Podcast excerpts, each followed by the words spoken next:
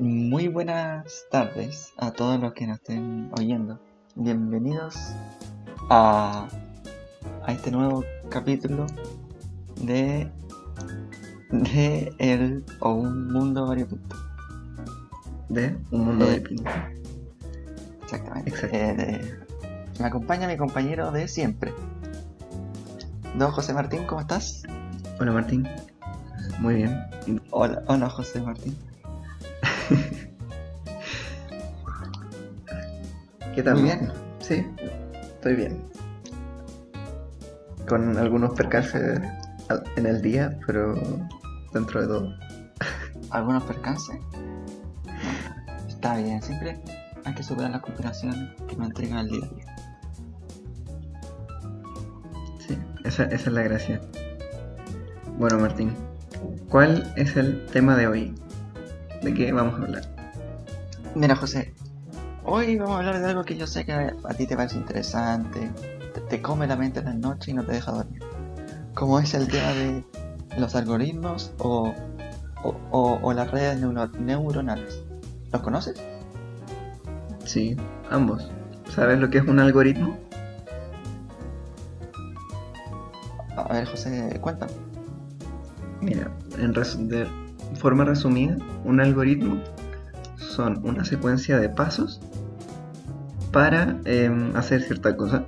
O sea, no sé, el algoritmo para hacer un huevo frito es romper el huevo, o sea, conseguir una sartén, poner la sartén sobre la mesa, romper el huevo, echar la yema y la clara del huevo a, a la sartén, la sartén con eso, ponerlo a cocinar. Y después, cuando esté bueno, sacar el huevo. Ese es el algoritmo para sacar, para hacer un huevo frito. Eh, la cosa, O sea, son pasos para completar una tarea. exacto. Em, ¿Listo? ¿Y, y, a ¿y cuáles son las diferencias con las redes? que las redes neuronales son inteligencias artificiales. Básicamente, o sea, son un poco, inteligencia. son un poco Sí, sí. más complicados que eso. De hecho, yo no sé muy bien la diferencia entre red, red neuronal y- e inteligencia artificial. Pero de las cosas interesantes que tienen las redes neuronales es que aprenden solas, se retroalimentan. Entonces, eh, tú pones a una a trabajar, le dices que está bien, que está mal, y ella solita va a ir aprendiendo a decir así como, o esto lo hice y lo hice bien, o esto lo hice y lo hice mal, lo voy a cambiar o lo voy a mantener, ¿cachai? Y así se van retroalimentando hasta llegar a una suerte de perfección, casi. Ah, perfecto. ¿Y, y dónde se, se usan este tipo de, de redes o algoritmos? Mira, los algoritmos se usan, los usamos siempre. Como te dije, son los pasos a realizar para llevar a cabo algo. Así que todos son algoritmos, básicamente. Así como cuando te enseñaron a cepillarte los dientes, usas algoritmos. Ahora, Claro, pero a lo como tiene- el punto de esto, como ¿qué es redes neuronales? Eso, eso se ocupa en, en- en internet, básicamente. sí. O sea, Ah. los algoritmos, el, el uso común que tienen es en computación. El tema es que Programación, claro. O sea, sí. Em, son súper limitados los algoritmos. Porque el computador dice, ok, tengo estos parámetros que pueden variar, me los va a dar la persona. Y yo con esto puedo hacer A, B y C. ¿cachai? En cambio la red neuronal Ese. Ya. dice, ok, tengo estos parámetros, tengo algo, tengo acciones que me, me las ponen como buenas y cosas que lo malas, y a mí se me ocurre A, B y C. Y si me salen mal todas, sigo y tengo ya C, D, E, ¿cachai? Claro, o sea, como que la, la red eh, eh, es la que piensa por sí sola, Claro, entre comillas. Es la que puede realizar una acción sin, sin seguir un, un, algo- un un algoritmo lógico. claro, exacto. ¿Y, y estas cosas raras para qué se usan? O sea, es que yo esto no Em, cacho mucho, pero Mira, tienen un montón de aplicaciones y de hecho son las siguientes. A ver, es que este tema es bacán, es que me gusta esto. Estas cuestiones van a llevar, estas cuestiones van a llevar a la próxima revolución industrial. Así te lo digo. la próxima Ah, revolución industrial va a O sea, estar esta, hecha- esta cosa. ¿Ya? va a estar llevada por inteligencias artificiales. ¿Y, y a qué voy con esto? De que ya no solamente reemplazamos a los trabajadores por máquinas, sino que reemplazamos a los pensadores por máquinas, que es otro nivel completamente diferente de complejidad. ¿Y dónde se puede ver esto? En, por ejemplo, redes neuronales que ayudan a médicos a realizar su trabajo. O sea, el médico da un da un diagnóstico y la red le dice como yo habría hecho esto. ¿Cachai? El médico tiene su propia palabra y el médico tiene la palabra final, pero la red neuronal le da una segunda opinión. El tema es que Claro, esa pero- red se entrena con el médico durante, no sé, una cierta cantidad de tiempo, va a terminar pudiendo replicarlo.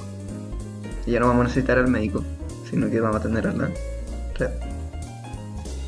O sea, estás diciendo que el mundo de la tecnología, la programación y estas redes neuronales va a ir de a poco eh, comiéndose la, la, función, o la funcionalidad que tiene o que puede llegar a tener el ser humano. Sí, Como en su tiempo ya lo hicieron las máquinas, ahora lo van a hacer estas redes neuronales. sí, exacto. Que es un tema Ya, pero muy, muy interesante. sí, obviamente es interesante, pero ¿esto es- tú personalmente lo ves a corto o largo plazo? Medio. Yo creo que nosotros vamos a alcanzar a empezar a verlo. Porque todavía es difícil. Claro, pero o sea, tú dices que, que en no sé cuántos años más tú vas a ir a un doctor, o sea, a un médico, que ni siquiera va a ser médico, o sea, va a ser una pantalla que te diga las cosas, ¿no? Claro. El tema es que, mira, con, quizás con otras cosas es más fácil, porque con la medicina los médicos igual tienen más contacto con el paciente, ¿cachai? Tienen que enfrentarse siempre a mentiras de los pacientes y darse cuenta de eso. Claro, eso sí es verdad. Como los psicólogos, Claro, como que el psicólogo que no entiende que sus pacientes le mienten, es un super mal psicólogo. Entonces, claro, ahí es más difícil. No es como llegar y poner los síntomas en una pantallita, porque, mm, a ver, puede que sí, pero es, es difícil. Pero con otras cosas, sí. Por ejemplo, para ponerte un ejemplo X, que el- la otra vez hablamos de los esports, ya hay computadores que juegan esports, redes neuronales. Y ni siquiera esports. em, ya una máquina le gana al mejor, al mejor ajedrecista del mundo. Por Claro. goleada. Entonces, O sea, tú, tú- o sea, tú dices que esas cosas ya pa- de- a pasar de serlas como... Porque eh, más que vienen como un hobby. Porque de nada sirve ganar, o sea, que un programa le gane al mejor ajedrecista del mundo. Es simplemente por diversión, por así decirlo. O sea, lo que tú dices es que esa, ese tipo de, de, de redes eh, se, se pongan en cosas que realmente nos sirvan a nosotros. claro, como profe- diferentes profesiones. No. O sea, después, tú dices que en un futuro esas cosas van a reemplazar al ser humano. Para muchas cosas sí. Te, te pongo otro ejemplo. La industria de la locomoción. ¿Cuántos errores? Mira, yo vi el examen de conducir hace poco, el práctico, y decían en el librito que un 90% de los accidentes de tránsito ocurren por error humano. O sea, el error humano estuvo involucrado. Ahora, ¿cuál es la probabilidad? Ya, de que un computador se choque consigo mismo. De que si él controla dos autos, que ambos se choquen. Es prácticamente cero. Si los controla el Es computador. que ahí, ahí, ahí, no, ahí no lo sé. Porque, por ejemplo, ya existen autos que se manejan solos. Sí, sí, sí. Y ahora, el tener dos autos que se manejen solos uno al lado del otro. Tal vez llega un punto en que empiezan a actuar de la misma forma. que, que choquen o les pase algo. Que tal vez no se, no se llegan a entender entre ellos, por así decirlo. Es que eso solamente pasaría si fuesen de dos marcas diferentes. Pero si son de la misma marca, el, el auto, el auto de la izquierda, sabe perfectamente lo que hará el de la derecha y viceversa. Es imposible que se choque. Claro. Pero cómo va? Pero si son, pero no todas las personas tienen eh, del mismo tipo de, de por así decirlo, inte- inteligencia artificial. No, pero imagínate que se arma un consenso de que todas las industrias de autos, au- de autos automáticos eh, tienen que compartir sus datos de conducción para así evitar eh, accidentes de tránsito, lo cual es súper lógico. O sea, yo creo que se podría hacer. La industria de, locomo- de locomoción, tipo taxi, Uber, empezaría de a poco a, desaparecer. Porque vendría un auto a buscarte, te recogería, te llevaría a tu destino y en ese auto no hay nadie, el auto va solo. ¿Cachai? Claro, pero eh, estamos hablando de muchos, muchos años más. Sí, sí, sí. Por eso te digo que yo creo que nosotros alcanzaríamos a empezar a ver esta este cambio. O, ya. O sea, pero. Pero tú crees 100% que una máquina o una inteligencia artificial puede reemplazar este tipo de. de. O acciones que hace un humano? Sí, completamente. Ya nos ¿Y reemplazan. las haría mejor? Yo creo que ¿O sí, no? yo creo que sí. Ahora, mira, es que ya, ya pasó antes. Con la revolución industrial ya cambió el músculo por el metal. O sea, en términos de fuerza, una máquina es mil veces más fuerte que un ser humano. Ahora, eh, ahora las máquinas se están metiendo al terreno lógico, al terreno de decisión, de decir esto es mejor que esto porque me resulta. Ahora, ¿cuál es el tema con, con esto? Es de dónde saca la máquina que es bueno y que es malo. Eso lo programa una persona. Por ejemplo, Claro, porque sí, piensa, ¿tú, ¿tú crees que una máquina con inteligencia artificial podría hacerse como a él mismo otra máquina que tenga inteligencia artificial? em, Como así, tratando de 100% reemplazar al humano. De que no necesite la ayuda extra del humano para hacer esa máquina. No sé si me entiendes. esa se- tiene un nombre eso. Se llama, creo que era eso, que se llama singu- la singularidad. Cuando una máquina adquiere, adquiera conciencia de sí misma. Ese va a ser el punto de quiebre. eh, porque a- para al el día de hoy esa, e- esa independencia de una inteligencia artificial no existe. No. No, ¿Y tú crees que en un punto existirá? Yo creo que es especular. Obviamente, bueno, sí, estamos adivinando. O- Em, obvio. ¿Sabéis que lo veo difícil? Podría de, ser. de hecho, yo lo veo, yo lo veo imposible, de hecho. Mm. Lo que veo muy de que difícil. sea 100% independiente, yo creo que es imposible. Lo que yo veo muy difícil es que una máquina adquiera moral, una conciencia moral. Como de poder decidir por ella misma qué es bueno y qué es malo. Porque el- lo que tenemos ahora es que le dicen a la máquina qué es bueno y qué es malo. Y ella sí, actúa claro, pero espérate. Con respecto a eso.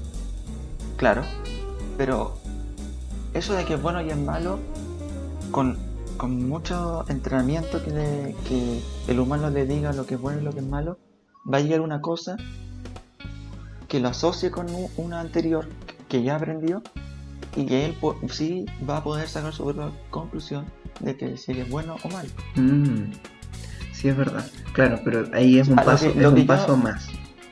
Es como Claro, es paso mucho más grande. Claro, es como lo que tenemos, Yo- uno más Lo atrás. que yo creo que. Lo que yo creo a lo que te quería referir era a si es que siente algo él como máquina. Es que eso no se sabe. ¿Cómo sabes Es, que- es un no, tema muy es bacán que porque- ahí está. ¿Y cómo sabes tú Ahí que yo siento algo? ¿Cómo sé yo que tú de verdad sientes No, algo? Y que no eres... hablando, hablando de humanos o de máquinas. No, yo. Yo, José. ¿Cómo Ta- sé ta- claramente, que tú... claramente sientes. Porque los humanos sienten algo. Sí, pero yo lo sé para mí. Pero ¿cómo sé yo que tú de verdad sientes? ¿Cachai? Y que no eres una ilusión. Que actúa como me imaginaría yo que actuaría una persona. ¿Cachai? Y ahí salen todas estas teorías de que vivimos en una simulación o un sueño o tipo Matrix, así como que somos una conciencia y creemos que estamos en un mundo. Pero realmente lo- la, única certeza es que uno es uno. ¿Cachai? Entonces sería muy difícil. ¿Cómo, cómo parametrizamos el hecho de, em, de decidir si una máquina tiene sentimientos o no? De hecho, hay un test que lo tienen que pasar ciertas máquinas. Espérate. Que no, ¿Ya? creo que es el Sí. test de Turing, no me acuerdo muy bien del nombre, puede que me equivoque. Que ponen máquinas a prueba y cuando las máquinas pasen ese test va a ser muy difícil que reconozcamos que es humano y que es máquina, por ejemplo hablando por internet. Que es, el test se basa en eso, así como si una persona puede reconocer si está hablando con una máquina o si está hablando con un humano. ¿Y, y hay alguna máquina al día de hoy que ha superado ese test? No, creo que no. Pero es que eso es... A ver, o sea, estás diciendo que somos todos robots o máquinas con inteligencia artificial en la cabeza. No, lo que estoy diciendo es que no, nadie tiene cómo saber que el otro no lo es. ¿Cómo sabes tú? ¿Cómo tienes tú una real certeza? Una, ce- una certeza verídica de que yo de verdad ¿Ya? siento y que en verdad no me comporto respecto a X como otra cosa que no sea mi humanidad. No puedes, eso no se puede saber. ¿Cachai? Entonces, ¿cómo, usando esa, esa misma lógica, cómo sabes tú que una máquina no está realmente sintiendo en vez de imitar las emociones humanas o en vez de imitar el comportamiento que ten- podría tener un humano? Es difícil. Claro, entonces si lo dice... Claro, es difícil, pero entonces si lo dice bajo eso, no existe la inteligencia artificial. Porque Eh, siempre la máquina va a responder con algo que anteriormente hizo el humano. No, es que y ahí está el tema de las redes neuronales y no de los algoritmos. Que la máquina piensa, la máquina idea nuevas formas de cumplir con el objetivo que le dieron. Y ahí tenemos a, que era el tema donde queríamos llevar esta discusión, a las redes sociales. ¿Cachai? ¿Listo? que la instrucción es haz que la persona pase más tiempo en la red. Y la, la máquina lo hace, ¿cachai? Y, y arma sus parámetros y arma sus... Sí, pero, pero es que ahí no, no sé si estoy 100% seguro de esto, pero siento que el humano es el que le dice a la, a la red por qué camino se tiene que ir. No necesariamente. Los... O sea, obviamente le ponen trabas, ¿cachai? Pero los... eh, la gente de YouTube no tiene idea cómo funciona su algoritmo. Porque no lo diseñaron ellos. Se creó a sí mismo. Siguiendo instrucciones, obvio. Pero ellos no saben cómo Pero eligen los videos. ¿Instrucciones de quién? De ellos, po. Instrucciones que anteriormente un humano las puso. Claro. Pero es que, mira, divi- dividamos esto en... Es que así me lo imagino yo, en pisos. Así como que tienes el piso 1, el piso 0, ¿ok? Que es la idea. ¿Ya? ¿Ya? El piso 1 sería tu objetivo. Y el piso 2, el, el, el cómo lo hago. ¿Cachai? Lo que las ma- donde, donde la, el humano manipula la máquina es el piso 1, en mi objetivo. Yo le digo el objetivo a la máquina, pero el piso 2 es de la máquina. Ahí yo no me meto, porque se hace solo. ¿Cachai? El cómo, Es que cómo con consigo ese objetivo, solo- ahí la gente no se mete. A menos que le pongan trabas. No, porque si que tú le dices simplemente. Pero si tú simplemente le dices un objetivo, una inteligencia artificial por sí sola no lo va a hacer. Porque en un principio es como un niño, va a necesitar la ayuda y eh, su primer guía para lograr ese objetivo. Mm, Y después de eso, después de eso, tú le dices un objetivo similar y la máquina, por lo que ya aprendió, va a hacer pasos similares o los mismos para re- para realizar este nuevo objetivo. Claro, pero el tema es que la máquina también hace pruebas. O sea, sí, tienes razón. La cosa es que la máquina igual hace pruebas Porque- nuevas. Porque está claro que la inteligencia artificial no nace porque sí. Hay que entrenarla y aprenderla Sí, y enseñarle. claro.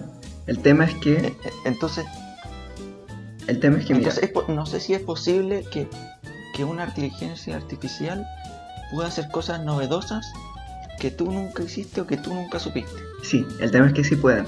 Porque lo que tú me estás diciendo es que yo, pongámoslo en el caso del ajedrez, de que yo le digo a la máquina, el peón, el primer movimiento se puede mover dos o uno y de ahí en adelante solo uno.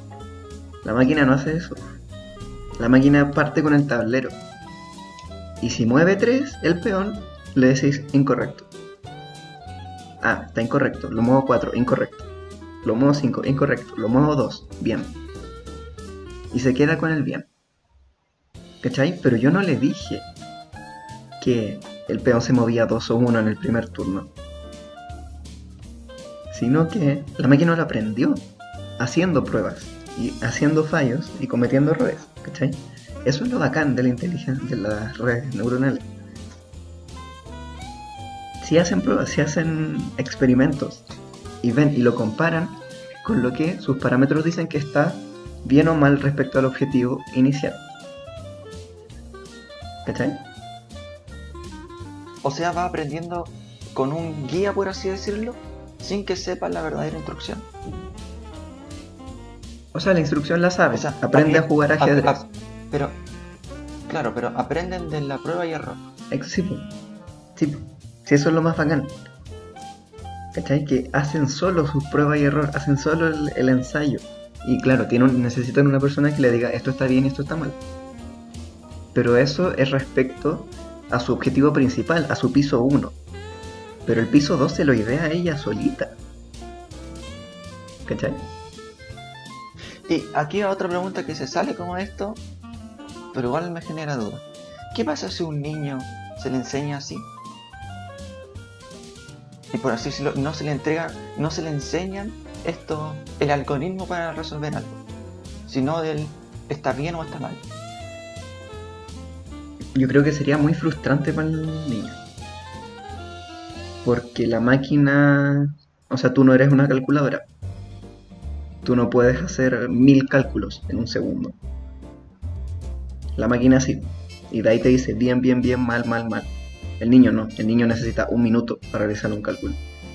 Y si pasas cinco horas haciendo cálculos y dos te dieron correctos, te frustras. ¿Cachai? La máquina no, la máquina no siente frustración, lo sigue intentando infinitamente. Y bueno, podemos- ¿cómo sabes tú que sientes por- si no sientes o, o sí o no sientes esa frustración? porque no es lo suficientemente avanzada todavía. O sea, no tiene forma de... Ajá. No está programada para sentir eso, está programada para hacerlo nomás. Ahora, O sea, como máquina. sí, sí, O sea, las máquinas no sienten. todavía no. Todavía no. Que, que- que Ya, se sepa. O sea, la, la calculadora no te va a decir así como, oye, culiao, ya córtala. No, me cansé. no, Claro, Pero, no, la eso, pila. sí- eso es una máquina, pero en, en las redes neuronales, el, el ent- el entrenamiento es la base de su, por así decirlo, de su inteligencia. Sí, el ensayo y error. Claro. Y volviendo a- a- al principal, la principal finalidad que íbamos a tener con esto es cómo afecta en ti que existan las redes neuronales en internet, páginas web, redes sociales o lo que sea en internet. ¿Cómo, cómo, cómo te afecta eso en ti? Mira, yo creo que ahí esto lo tenemos más que conversado nosotros. Tenemos que ir a la base de las redes sociales. ¿Cómo funcionan las redes sociales? ¿Cómo ganan plata, básicamente? Porque existen para ganar plata. Las hacen empresas que quieren dinero. Y la respuesta es Claro. publicidad. Obvio. La publicidad en gran parte funciona respecto a la cantidad de gente que la ve y al tiempo que pasa viéndola. Por motivos que la verdad desconozco, no soy publicista. Pero así, así suelen funcionar. Por ejemplo, la tele... No, la- ¿Cómo? No, por la cantidad que ellos lo ven, eso el- tiene que ver con las redes neuronales. Ah, sí, pues espérate, que para allá voy. Por ejemplo, por ejemplo en la tele, eh, dependiendo de la cantidad de, de espectadores que tenga un cierto periodo y en la cantidad de tiempo que salga, se cobra más o menos. ¿Cachai? Entonces, y ahí ahora entran las redes neuronales, que le dicen, ok, para mostrar anuncios necesitamos que la gente pase tiempo en redes sociales. Y así nosotros cobrar el Claro. dinero que nos pagan eso, los anunciantes. Entonces, la red neuronal tiene la instrucción de que la gente pase mucho tiempo en redes sociales. Y ahí es donde empieza a ser el ensayo y error. ¿Cachai? Descubriendo lo que realmente te gusta en esa red social. Es que no es necesariamente que te gusten, pero sí.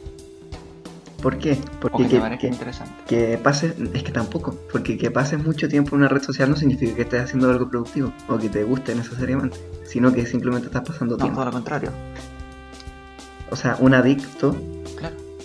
un adicto no necesariamente le interesa o no necesariamente la pasa bien consumiendo a lo que sea adicto, pero lo hace y lo hace por mucho tiempo. Y aquí entran un montón, pero un montón, un montón, un montón de, de efectos psicológicos que nos hacen pasar tiempo con ciertas cosas.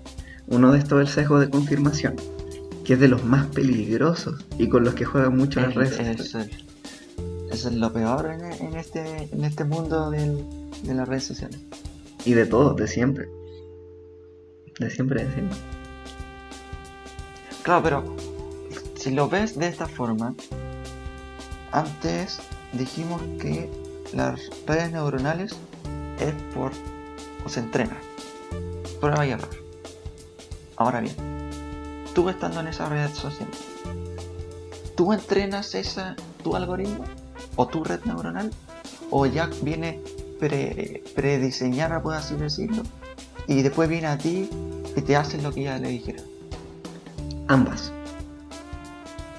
Es ambas. Porque tú usas Instagram. ¿No te ha pasado que tú le das like a cierto contenido y si te vas a la pestaña de buscar, te sale solo ese contenido? Sí. ¿Te ha pasado eso?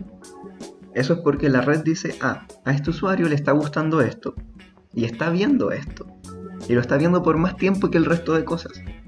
Entonces lo vamos a bombardear con esta información. ¿Cachai? Entonces está cumpliendo ambas. Está cumpliendo va a tus necesidades, entre comillas, para que pasen más tiempo y a la vez cumpliendo su objetivo de que el usuario pase mucho tiempo en la red social. pasa el tiempo necesario.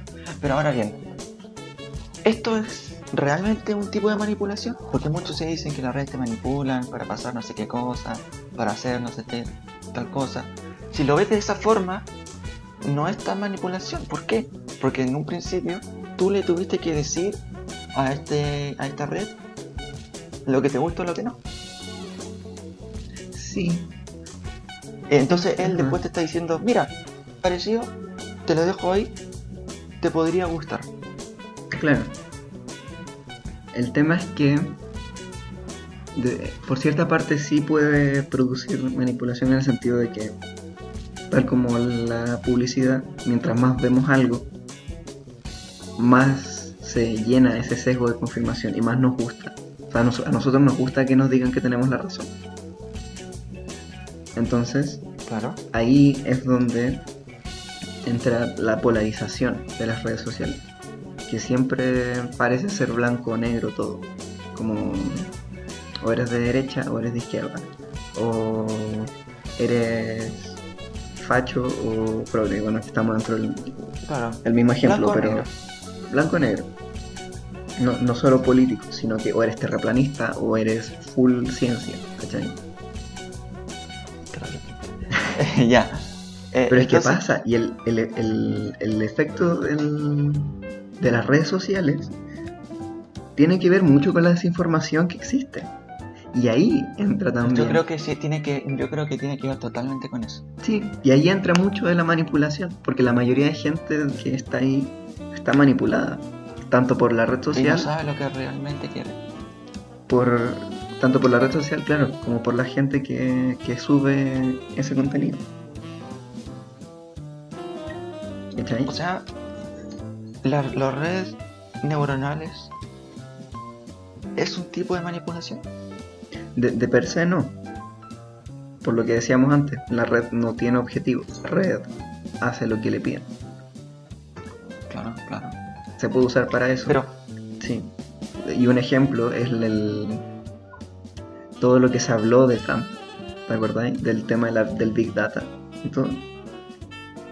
Que mm, Trump sí, hizo... ese- Pero es que también tiene que ver que Trump hizo mucha publicidad viendo como haciendo el target como justo al tipo de personalidad que tiene cierta gente. ¿Cachai? Entonces si, si te gustaban más las armas, te ponían publicidad de Trump pro armas. Si no, las omitían. ¿Cachai? Y eso Claro. supongo que se entrena también dentro de... Pero ahora, esta manipulación en, ya sea en internet, páginas, páginas o redes de- sociales, ¿se puede controlar? ¿Puedes tú, como ser humano y no inteligencia artificial, evitar o controlar que te manipulen o tú manipular la red? A ver, re- respóndeme tú eso. Dentro de lo que hemos hablado. Yo creo que sí. A ver, yo creo que claramente que sí. Porque, como ya dijimos, el- el- estas redes neuronales se entrenan y- tienen que tener un- una especie de camino para llegar a su a lo que de verdad quiere o, o- o que desea el entrenador, por así decirlo. Claro. Entonces, si nosotros somos el entrenador de nuestra red social o de nuestra de, de- de la red que sea, si nosotros somos el entrenador, nosotros debemos y podríamos lograr que esa red cumpla lo que nosotros queremos. Sí. Sí, exacto. Entonces, está- entonces yo creo que claramente se puede manipular esta red neuronal para no hacer o tener que ella te manipule a ti. Pero ¿sabes cuál es el problema de, de esto? Porque sí, tienes toda la razón. Yo creo que el principal problema es el desconocimiento y la misma polarización. ¿Por qué? Tú lo viste, el documental este de El dilema social, de Social Dilemma. Claro. Ahí igual te pintan las cuestiones como súper malas, así como no, las redes sociales son malas porque te, te vuelven adicto y te manipulan y te, te polarizan. Malo, al tiro. Te llevan a un sector, claro. Red social igual, malo. ¿Cachai? Y por el otro lado tenemos a las empresas que no, red social igual bueno, porque es bacán, porque mantente al día. Acá O internet, más que red social, Bueno, internet en general, siento yo.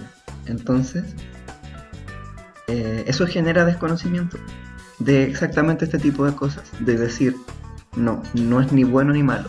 La red social tiene un objetivo. Pero tú puedes controlar ese objetivo dependiendo si lo quieres o no. O si... Es que, no, pues, es que, es que para mí en un principio, en la red social, internet en general, es lo mejor que le ha pasado al ser humano. ¿Sí? Yo creo que sí. Yo creo que no.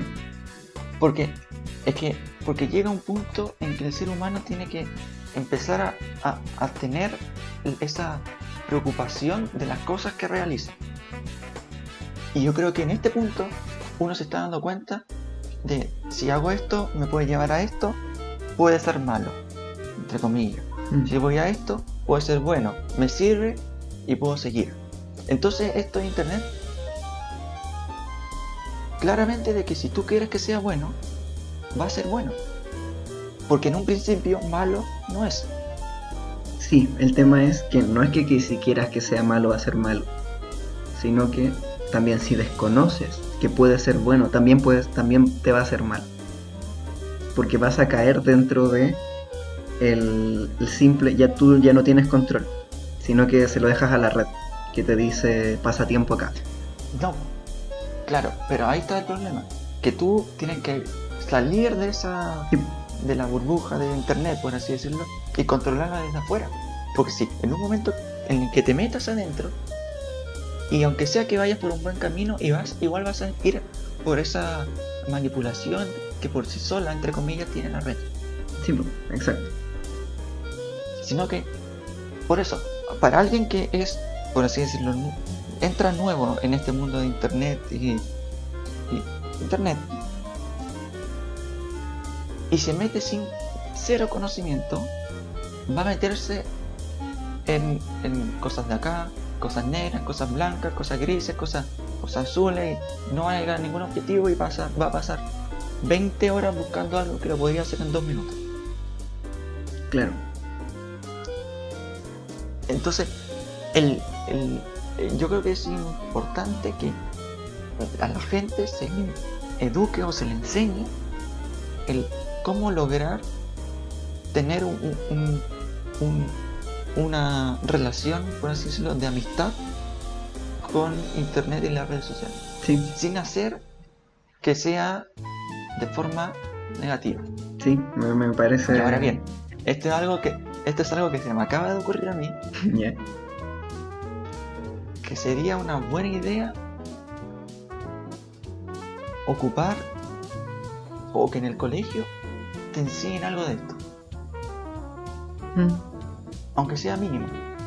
El, el poder, tú siendo, entre comillas, superior a Internet como ser humano y él como Internet, que tú puedas controlarlo a él y no él a ti, eso tengas sí. esa posibilidad de realizarlo y que eso te lo enseñen en el colegio. Bueno, ¿Por qué? Porque está claro que de aquí hasta no sé, hasta la- el mundo, hasta el fin del mundo, internet va a existir y cada vez van a existir nuevas y más posibilidades de de hacer lo que sea dentro de este de este tipo de plataforma. Y por eso yo a ti muchas veces te lo he dicho, y ya lo hiciste, y que está bien que tengas que a- a- aprendas a ocupar diferentes tipos de programas. Tú hiciste un curso de programación, así que eso es eso es muy bueno para tanto para ti en lo personal como para ti en el mundo tecnológico, te podría decir. Sí, o sea, eso es verdad. Como que hoy en día ser un analfabeto tecnológico es irse al pozo. O sea, es imposible. Es, es no saber hablar. Es lo mismo, Eh, eh, exacto. no Es lo mismo que estábamos diciendo antes. El mundo se dirige a una nueva revolución industrial donde el computador va a ser el, principal. Y las redes neuronales y cosas que son igual son difíciles de entender. Llevamos cuánto tiempo hablando de estas cuestiones. Y se, puede, se podría hablar mu- muchísimo más. Son difíciles. Pero hay que aprenderlas porque es hacia donde vamos. Yo creo que va a ser imposible vivir en cuánto, cuánto le dais tú. Yo le doy 20 años. Tú quizás le dis menos, ¿no? Sin, saber, sin saber usar bien un computador. Hoy.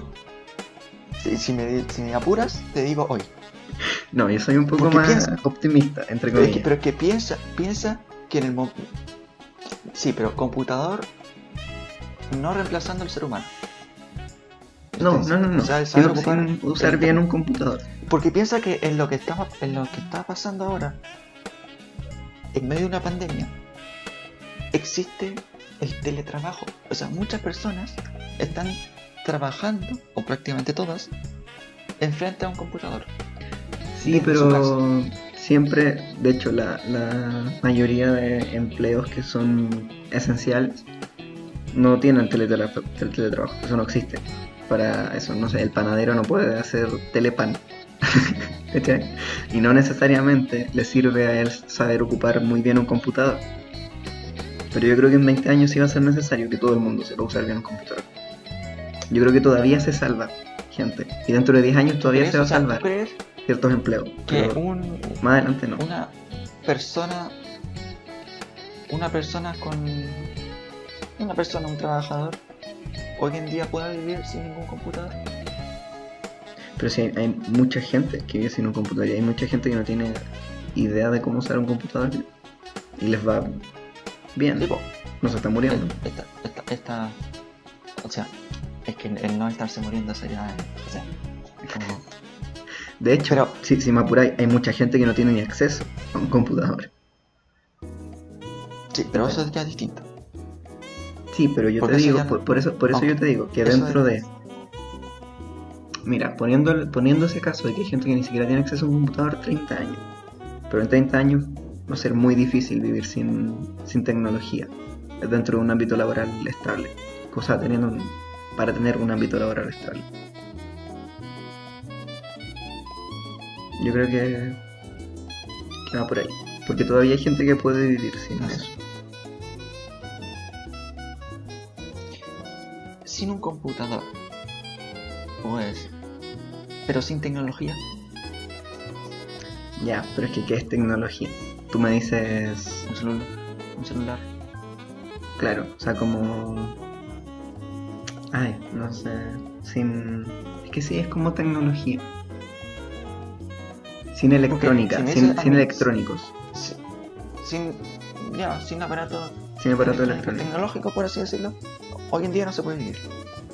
Yo creo que sí. Es que hay gente que vive sin internet, sin celular. Todavía. Porque no puede, porque está básicamente claro, no, no, no pero- puede. Ya, pero es que ahora estamos hablando. Que, ah, ya, es que ahora hay otro. ¿Qué tipo de tecnología? Porque puede ser eh, que sea una buena cama, moderna. Eso también es tecnología. Pero. Sí. Pero tecnología mundo digital. ¿Tú crees que alguien puede vivir sin eso? Sí. Yo creo que con, con lo que nadie puede vivir es sin máquinas. ¿Cachai? Yo creo que sin máquinas, nadie puede vivir sin máquinas. A menos que sea un ermitaño que vive en la, en la montaña. Pero el mundo funciona con máquinas. ¿Cachai? Que ese fue, es el, el- el legado que nos dejó la, la revolución industrial. Ahora el mundo. La primera. Pero respecto a eso, el mundo funciona con internet. Es que ahí voy, que todavía, yo creo que todavía podemos dar un frenazo que se acabe el internet, va a quedar la, así, la grande, va a quedar la zorra. Pero yo creo que el mundo podría retomar el paso sin internet. Yo te estoy diciendo ese ¿Tú crees punto. que pase eso? No, no creo que pase, pero yo creo que el mundo todavía puede dar el frenazo así como ya, se corta internet y va a quedar la zorra. Pero el- yo creo que la humanidad podría volver. Yo creo que va a llegar un punto en que eso va a ser imposible. Que si se Yo acaba creo que- internet, se acaba la Yo humanidad. creo que. A humanidad como no puedes vivir, dices tú. Yo creo que vamos a estar tan en- engullidos. Es que, ¿qué pasa si se acaban las máquinas? Si se acaban las máquinas, las Pues es tuercas, si, se, si se desaparecen las. O sea, no, no las tuercas, pero las máquinas automáticas. Yo creo que se extinguiría una gran cantidad de población por simple falta de trabajo y alimento. Yo creo que eso puede Puede pasar ser, con pero- internet en un futuro. ¿cachai? Puede ser, pero, pero si lo ves de cierta forma, hace 5.000 años no se vivía con máquinas. No, pero hemos llegado a un punto en que dependemos de ellas. sea, Todo, tú. sí, sí, sí. El sistema educativo depende de las máquinas. Con el simple hecho del transporte. O sea, mira, yo vivo en Talagante. Y voy a un iba, iba a un colegio en Providencia. Ahora voy a empezar a ir a la universidad. Bueno, ahora no porque estoy con clases online, pero iría a una universidad en Independencia. Para eso necesito un auto, mínimo, o si no estaría o tendría que caminar 16 horas diarias y de vuelta. ¿Cachai? O sea, el, el simple ¿A un sistema educativo empieza, claro, un caballo, empieza a funcionar gracias a las máquinas y ese es el legado de, la- de las revoluciones industriales anteriores. El legado que va a dejar la revolución industrial de Internet yo creo que va a ser la misma, que va a ser que gran parte de las funciones vitales de la humanidad empiezan a funcionar con Internet. Dentro de las más importantes es la, es la- la alimentación. Ahora, para ir, yo creo, para volver a un punto, porque nos fuimos en la bola máxima. para volver a un punto anterior. ¿Cómo adiestramos nuestras redes neuronales de las redes sociales y nuestros algoritmos? A ver, es que en lo personal yo. Yo no nunca me he la, propuesto la idea de controlar o manipular esta red neuronal. Yo sí. O sea, espérate, espérate, ya sé que tú lo haces ahí, te voy a preguntar. Pero es que yo no lo hago porque siento que en un principio no lo necesito. Porque pienso, porque aunque, aunque me esté llevando por un camino malo, como que no estoy dentro de esa red, por así decirlo. Estoy afuera, lo estoy viendo lejos. Estoy viendo lo que me muestra, sé que está mal o sé que está bien, pero no estoy como en esa burbuja de una posible manipulación de la red hacia mí. Mira, Siento que, que yo como ser humano te- soy superior a esa red y, y no necesito controlarla porque me muestre lo que me muestre, me diga lo que me diga, sé que yo soy el que tiene la decisión final. Que, que esa red Te no me va a llevar para un camino. te entiendo, pero mira, ¿cuánto, Entonces, ¿cuánto tiempo? por eso siento que no, no, yo no necesito esa ese el control ese por sobre la... manipulación, claro. Aunque que, que, se- que podría ser mejor para mí, claramente y 100% de acuerdo con eso. Pero que me afecte negativamente, para nada. Mm. ¿Cuánto tiempo tienes de promedio en Instagram, por ejemplo? ¿Lo sabes? ¿Quieres que lo revise ahora mismo? Eh, sí, lo, puedo, lo puedes buscar. Pero es que va a depender de eso cómo voy a abordar la respuesta. Porque, por ejemplo, yo tengo dos horas y media diarias Al día, no, te- es que eso ya es, un- no sé, de ya, promedio. tienes razón. Que es mucho, es, es- Espérate, es mucho yo, tiempo. el mío, el mío, 35 minutos. Sí, me tincaba que era más o menos por ahí. ¿Cachai? Entonces, ahí se ve la diferencia. Yo, pero- yo necesito entrenar a mi algoritmo para que me entregue cosas de provecho, porque si no perdería un montón de tiempo diario. Yo Claro, tengo mi algoritmo medianamente en entrenado. Claro. Para que esas dos horas trate de sacarle el máximo provecho, por así decirlo, ¿no? Sí, ahora, la mayoría, la mayoría de tiempo se va en memes. Pero entre medio sigo páginas de cultura, sigo páginas de ortografía, por ejemplo. Sigo... Bueno, es que cultura lo em- embarca gran parte de las cosas. Sigo O sea, páginas de ¿qué- ciencia. ¿quieres que, que- ¿Quieres que en esas dos horas y media siempre tratas de sacar algo nuevo? No, no ¿O con no? ese objetivo necesariamente, pero sí que sean lo menos desperdiciadas. ¿Cachai? Dentro de lo que ¿Tú crees es- que en esas dos horas y media, en ese tiempo, tú cuánto desperdicias y cuánto aprendes algo o te acuerdas de algo así?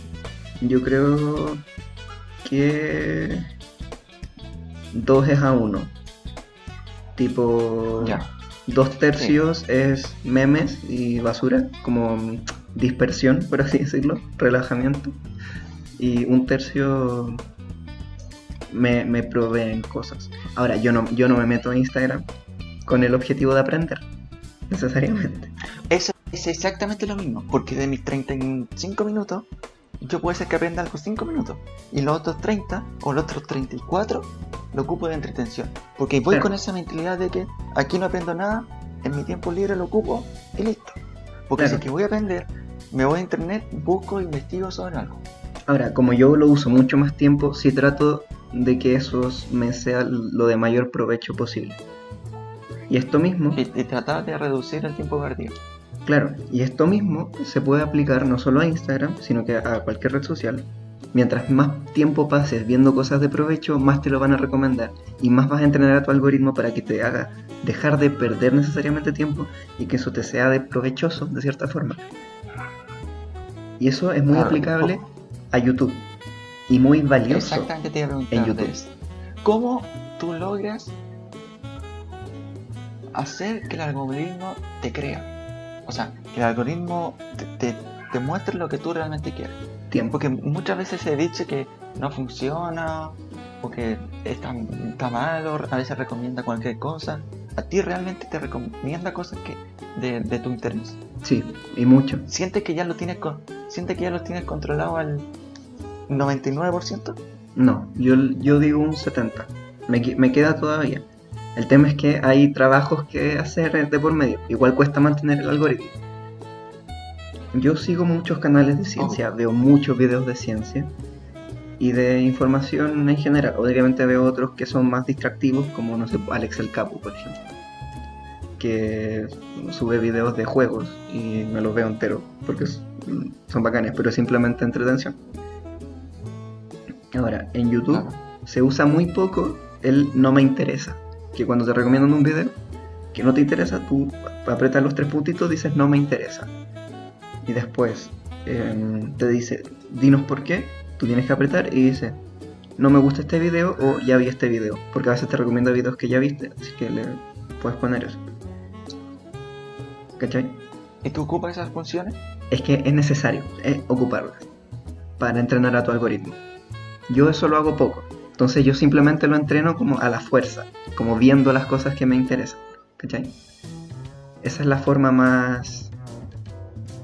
No, porque sé No. que hay muchas personas que tienen como dos cuentas para esto mismo. Una cuenta, tenerla casi 100% controlada. diestra.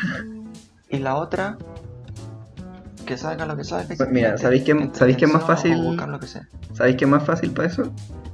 Uno, o meterte... O meterte en, en modo sexo, en el oculto, claro. O, em, como se puede hacer también que para no lesear tanto, si de repente te, te caes en un video que desde terraplanismo, que sabéis que después te van a recomendar 500 mil millones, te vas a tu historial de búsqueda, aprietas de nuevo los tres puntitos y pones em, eliminar este video de mi historial. ¿Cachai? Y ahí ya YouTube hace como que es- eso nunca pasa. Entonces esa es una forma de... También. Esa es una forma de, de seguir adiestrando a tu algoritmo de YouTube.